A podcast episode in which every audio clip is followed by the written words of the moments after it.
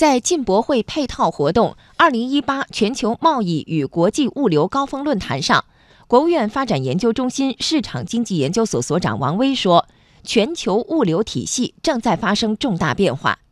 他说：“全球贸易重心正在从发达国家向发展中国家加快转移，全球基础设施建设进入新一轮高潮。我国一些内陆城市，如西安、重庆等，将崛起为全球新的物流枢纽或物流集群。另外，新一轮技术革命推动跨境电子商务等贸易新业态新模式发展，为物流体系运行和服务带来新的商业模式。”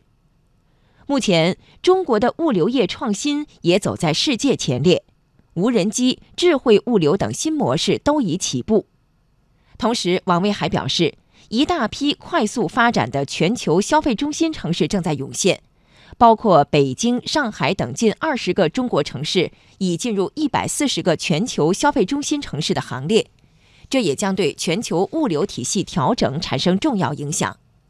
王威建议。我国要把握全球物流创新方向，通过更多政策创新释放物流企业活力。